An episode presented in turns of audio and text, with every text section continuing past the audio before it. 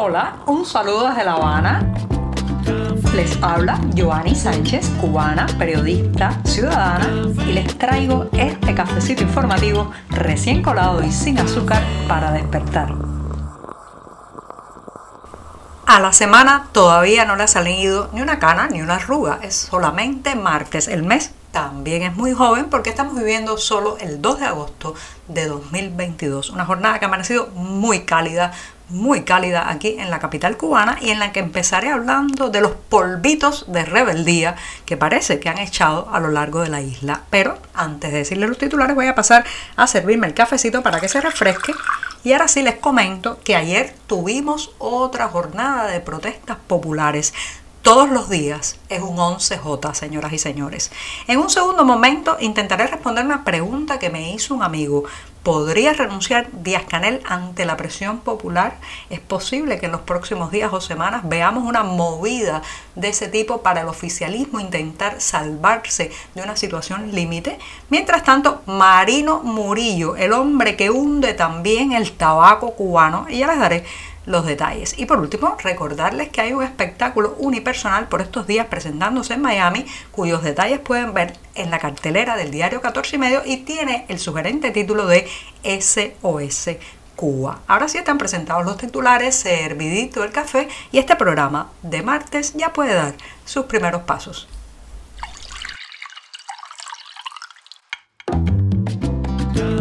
Si eres de los que te gusta estar bien informado, síguenos en 14ymedio.com. También estamos en Facebook, Twitter, Instagram y en tu WhatsApp con este cafecito informativo.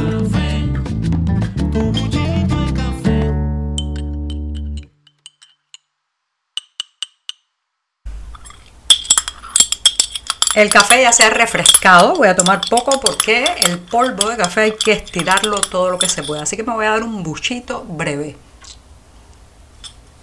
Eso sí, se trata de un sorbito amargo y siempre, siempre necesario. Y hablando de polvo, pues parece que polvitos de rebeldía es lo que han echado por toda la geografía cubana. Ayer fue otra jornada de protestas populares, eh, una de ellas en el reparto Altamira de la ciudad de Santiago de Cuba. También tenemos reportes en la ciudad de Trinidad, en Bayamo y en Antilla, en la provincia de Holguín. Señoras y señores, de pronto no pasan ya 24 horas prácticamente en que no salgan a la calle los vecinos de un lugar especialmente por la falta de electricidad, la falta de suministro eléctrico, pero también con consignas contra el régimen, contra la gestión gubernamental y especialmente contra Miguel Díaz Canel. ¿Qué es lo que está pasando?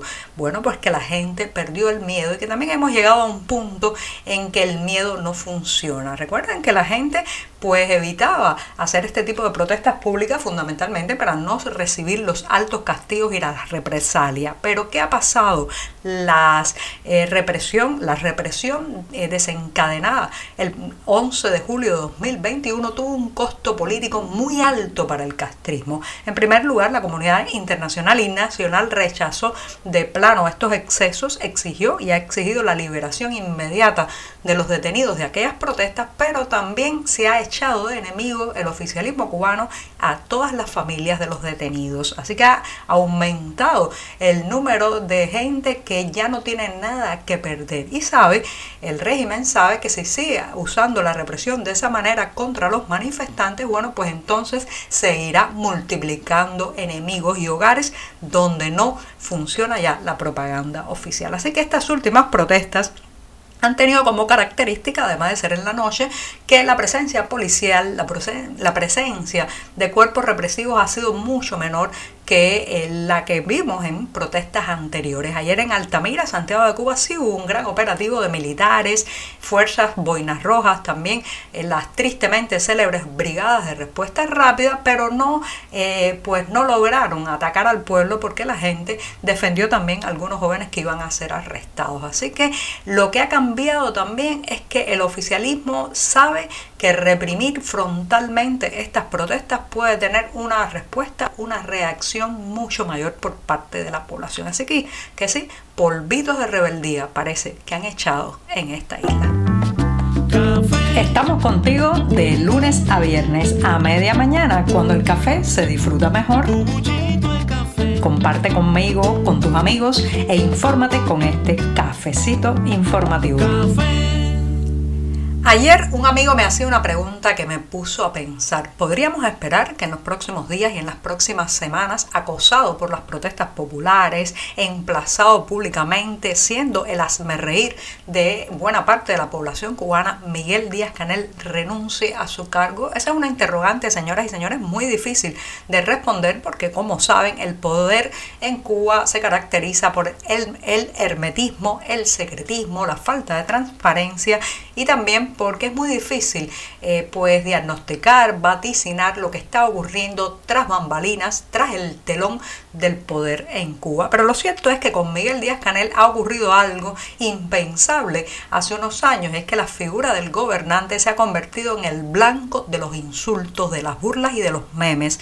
Recuerden que una de las consignas más gritadas por estos días en las calles cubanas, cada vez que se va la electricidad en un lugar, cada vez que la gente eh, pues alcanza un grado máximo de indignación es precisamente contra Miguel Díaz Canel. La gente tararea, corea y hasta han hecho ciertas congas al ritmo de eh, metales y de palos con eh, la frase de Díaz Canel Singao. Esto era impensable hace unos años. Los gobernantes cubanos, pensemos en, Fidel Castro que rigió con mano dura durante más de cinco décadas los destinos de la nación, bueno, pues Fidel Castro, a pesar de que era el blanco de las burlas, de las críticas en el interior de las casas, de los apodos y de los nombretes, lo llamábamos como los huracanes que llegaban al país, como el malo de las telenovelas brasileñas, pero la expresión pública, el gritar una consigna contra él era algo impensable porque de su persona emanaba un terror paralizante. Incluso las pintadas contra Fidel Castro se hacían en la madrugada, en la noche, eran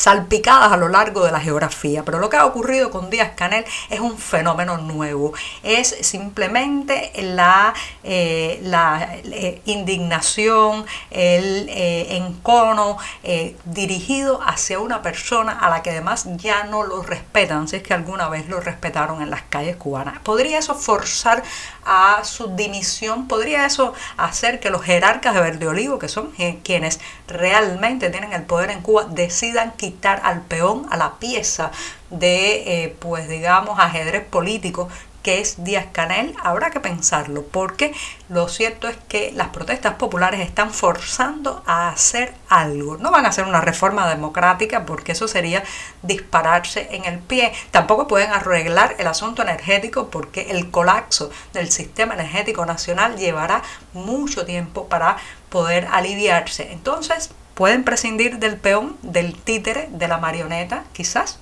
Vamos a ver, estemos atentos a Marino Murillo en lugar del epíteto de el zar de las reformas económicas en Cuba, como le ha endilgado de forma muy triunfalista la prensa extranjera, deberíamos llamarlo en realidad el rey Midas al revés de la economía cubana. ¿sí? El rey Midas al revés porque en lugar de que todo lo que toque se convierta en oro, prosperidad, desarrollo y avances económicos, en realidad cada vez que está involucrado en algún proyecto, este termina zozobrando y fracasando. A Marino Murillo perdón, se le adjudica parte del desastre de la impopular tarea ordenamiento, un paquetazo de medidas que desencadenó la inflación, que le torció el cuello al peso convertible, dejándonos solo con un peso cubano disfuncional, poco valorado y que poco puede transmutarse o cambiarse por bienes y servicios. Bueno, pues después de ese desastre, a Marino Murillo lo pusieron al frente de la empresa Tabacuba, como presidente de la empresa Tabacuba, y ya están los nuevos números de esa empresa estatal tabacalera que ha avisado de que la falta de cigarros en Cuba, ya saben, le decimos cigarros a lo que en otras partes del mundo se le llama cigarrillos, bueno, pues la falta de cigarrillos se mantendrá durante buena parte de 2022 porque simplemente se ha cumplido menos de la mitad del plan previsto para el primer semestre del año en cuanto a producción de cigarrillos. Y el plan de producción de las fábricas estatales de enero a junio de este 2022 se cumple al 47%. Así lo ha tenido que confirmar el diario oficialista Gramma. Así que los fumadores que están literalmente trepando por las paredes porque no tienen cigarrillos o estos han subido muchísimo de precio en el mercado informal, ya saben que eh, no vienen tiempos fáciles para ellos porque frente a esa empresa que produce los cigarrillos que se distribuyen a través también de la canasta básica, que se venden en los comercios en pesos cubanos, bueno, pues al frente de esa empresa está el hombre desastre, el Midas al revés de la economía cubana, ese mismo, Marino Murillo. Y pongo punto final a este programa de martes recordándoles que por estos días en Miami se está presentando en escena la obra SOS Cuba, un espectáculo unipersonal escrito y dirigido por el dramaturgo y cineasta Juan Carlos Cremata. Está interpretado por la actriz que es conocida popularmente en la isla como Cookie Lamora. Así que ya saben, la obra SOS Cuba, un condensado de esos deseos de libertad que todos tenemos hacia esta isla. Y así me despido hasta mañana miércoles. Muchas gracias. Por hoy es todo. Te espero mañana a la misma hora. Síguenos en 14medio.com. También estamos en Facebook, Twitter, Instagram y en tu WhatsApp. No olvides, claro está, compartir nuestro cafecito informativo con tus amigos.